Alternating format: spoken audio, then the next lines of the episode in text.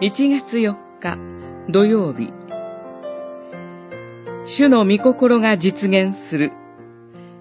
信玄19章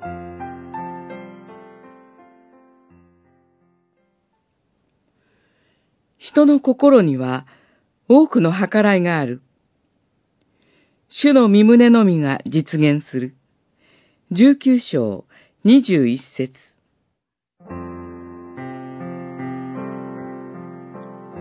私たちは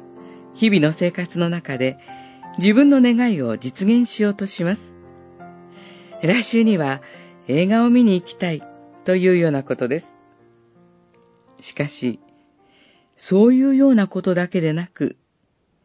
もっと大きな人生設計のようなものもあります。それらのことは、その通りに実現することもあれば、そうならないこともあります。どんなことでも、その通りにならないとき、憂鬱な思いになったり、ひどく落ち込んだりします。しかし、神が意志なさったことは、すべてその通りに実現するということを、今日の御言葉は教えています。主イエスは、はっきり言っておく。すべてのことが実現し、天地が消え失せるまで、立法の文字から一点、一角も消え去ることはない、と言われました。マタイによる福音書、五章十八節。聖書には、繰り返して何度も罪に落ちた人類を救うという意志を、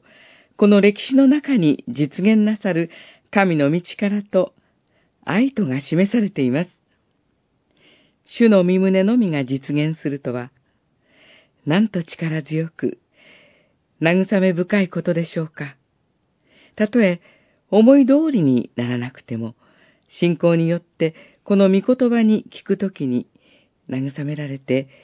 しっかり立つことができるようにされます。